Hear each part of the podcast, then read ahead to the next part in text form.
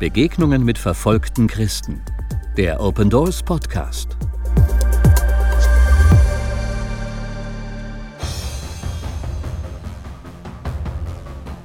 Im muslimisch geprägten Nordafrika gehen besonders muslimische Frauen ein großes Risiko ein, wenn sie sich für den christlichen Glauben interessieren und sich entscheiden, Jesus nachzufolgen. Ihre eigene Familie wird zu ihrem Verfolger.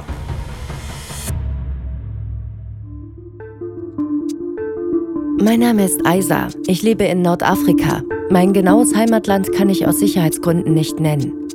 Ursprünglich war ich Muslima und meine Geschichte beginnt mit einer Begegnung. Bei uns gelten Christen oft als verdorben und moralisch minderwertig. Eben solche Personen, wie man sie in den Hollywood-Filmen und Serien auf den Kabelkanälen in unseren Ländern sehen kann. Sie trinken Alkohol, haben mit wechselnden Partnern Sex und halten sich im Allgemeinen nicht an die Vorschriften des Islam. Aber diese Christin, die ich traf, war so anders als das Bild, das ich von Christen hatte. Ich mochte sie sehr und sie war eine gute Frau. Ich verstand nicht, wie sie keine Muslima sein konnte. Also versuchte ich, sie zu einer Muslima zu machen. Ich wollte sie dazu bringen, das muslimische Bekenntnis aufzusagen, damit sie nicht in die Hölle käme. Wenn du zum Islam konvertierst, dann wirst du in den Himmel kommen, sagte ich. Du vollbringst bereits alle guten Taten eines Muslims. Aber sie sagte nur, ich tue Gutes wegen der Lehren Jesu Christi. Also diskutierte ich mit ihr und bat sie, mir eine Bibel zu geben, damit ich ihr beweisen konnte, dass sie falsch lag. Denn für mich, die im Islam aufgewachsen war, war es ganz klar, dass der Koran die letzte Offenbarung Gottes sei. Für mich war die Bibel von den Christen verfälscht worden. Ich dachte, es würde derselbe Text sein mit einigen kleinen Unterschieden, aber die beiden Bücher waren komplett anders. Nach einiger Zeit des Vergleichens legte ich schließlich den Koran beiseite. In der Bibel heißt es, dass Gottes Wort nicht leer zurückkommen wird.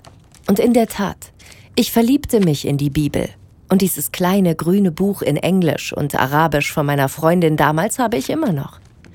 Von diesem Zeitpunkt an dachte ich, ich wäre bereits eine Christin geworden. Allerdings wusste ich noch nichts über Jesus und die Bedeutung seines Leidens und Sterbens für mich. Aber schon das bisschen, das ich wusste, veränderte mich.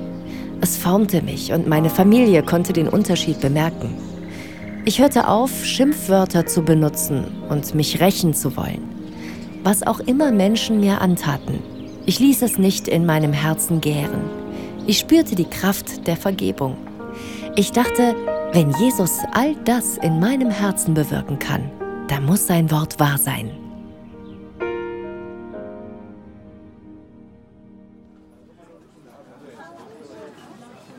Einige Zeit später fühlte ich, dass ich meinen Eltern von meinem Glaubenswechsel erzählen musste. Zuerst wollte ich meinem Vater davon berichten. Er arbeitete bei der Polizei und hatte immer wieder von Menschen gesprochen, die Christen geworden waren. Einen Tag vorher probte ich meine kleine Ansprache und ich versuchte mir vorzustellen, was er antworten könnte. Freunde sagten mir, ich solle nicht sagen, ich wäre Christin geworden, sondern sei jetzt eine Nachfolgerin Jesu. Die Muslime sehen Jesus als Prophet, daher würde das deutlich besser klingen, als wenn ich einfach sagen würde, ich wäre Christin geworden. Und so ging ich am nächsten Tag zu meinem Vater. Er schaute gerade Fernsehen.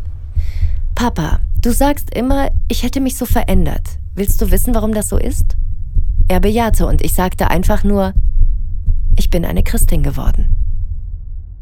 Die Antwort meines Vaters war ruhig, aber kalt und abweisend.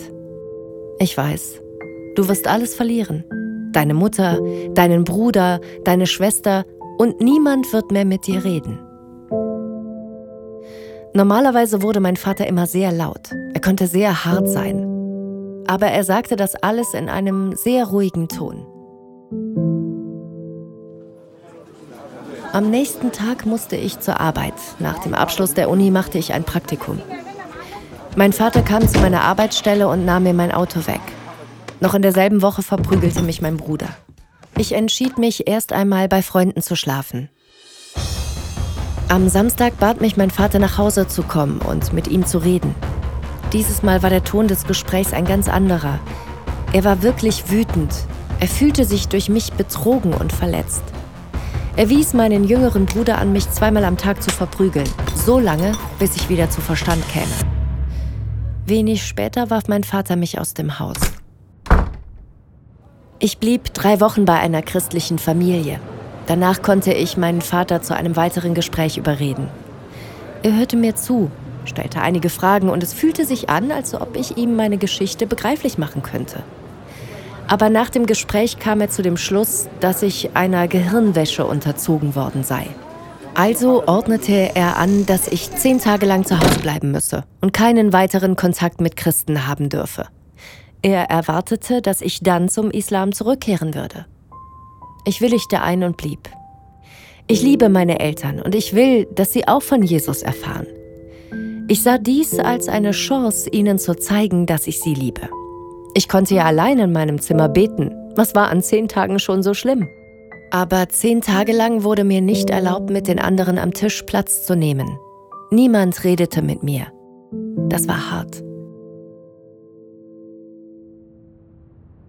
Am Ende der zehn Tage kam mein Vater zu mir und sagte, Deine Entscheidung bestimmt dein Schicksal. Paps, nichts hat sich geändert, sagte ich. Dann wirst du alles verlieren, ich bin nicht mehr dein Vater und ich werde dich enterben. Ich antwortete, du bist immer noch mein Vater. Wir beließen es dabei und ich blieb im Haus.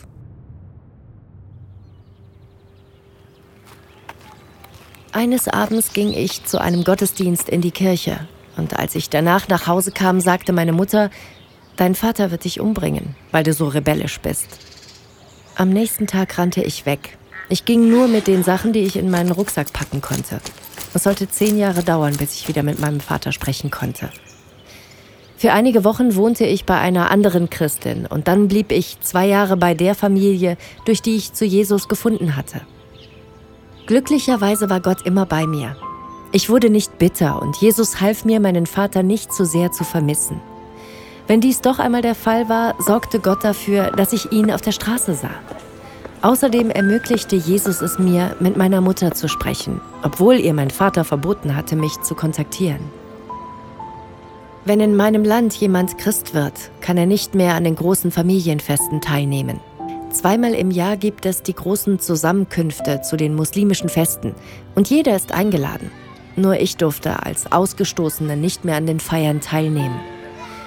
Wie kann man diese Feiern ersetzen? In unserer Kultur ist Gemeinschaft unheimlich wichtig. Wie findet man eine neue Familie, mit der man gemeinsam Zeit verbringen kann? Oft ist die Frage, ob die Leute in der Kirche einem vertrauen, dass man wirklich Christ geworden ist. Es braucht so lange, bis man wieder feiern kann, das Lachen einer Familie wieder hören und sich daran freuen kann, wieder Teil einer Familie zu sein.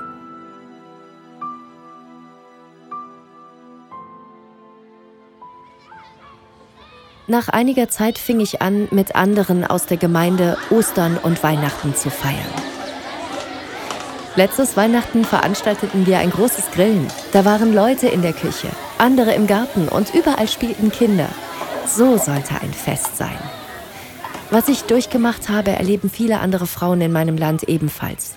Ich höre viele Geschichten von Frauen, die unter Druck gesetzt werden, weil sie den Islam verlassen haben, um Jesus nachzufolgen.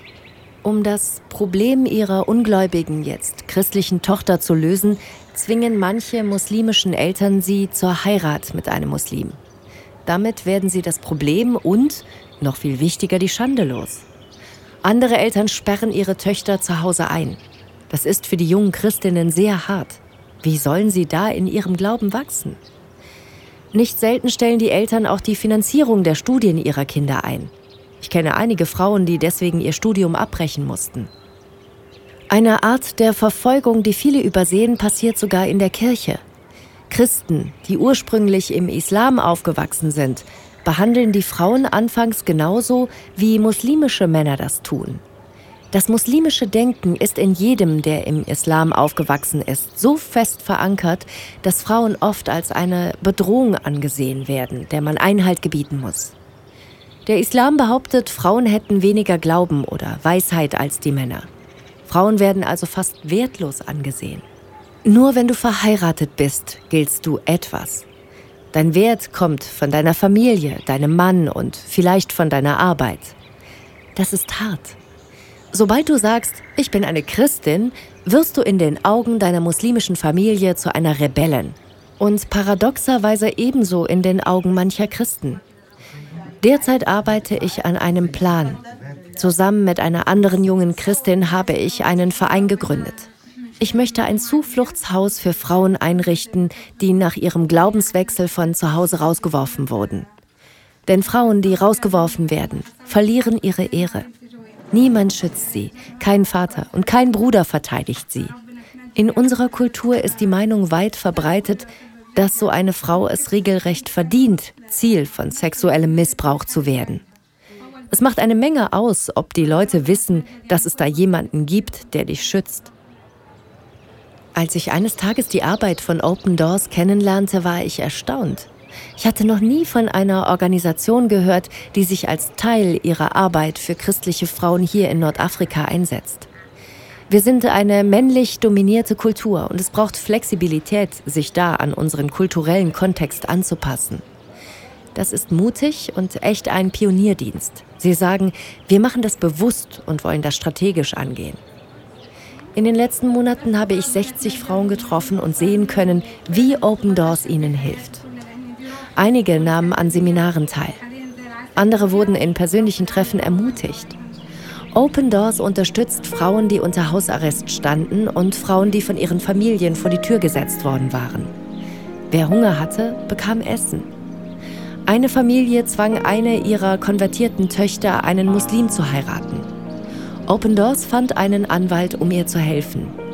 Wir konnten sogar einer Frau helfen, die in einer psychiatrischen Einrichtung festgehalten wurde. Sie wurde von ihren Eltern dort eingewiesen, als sie sagte, dass Jesus jetzt in ihrem Herzen lebe.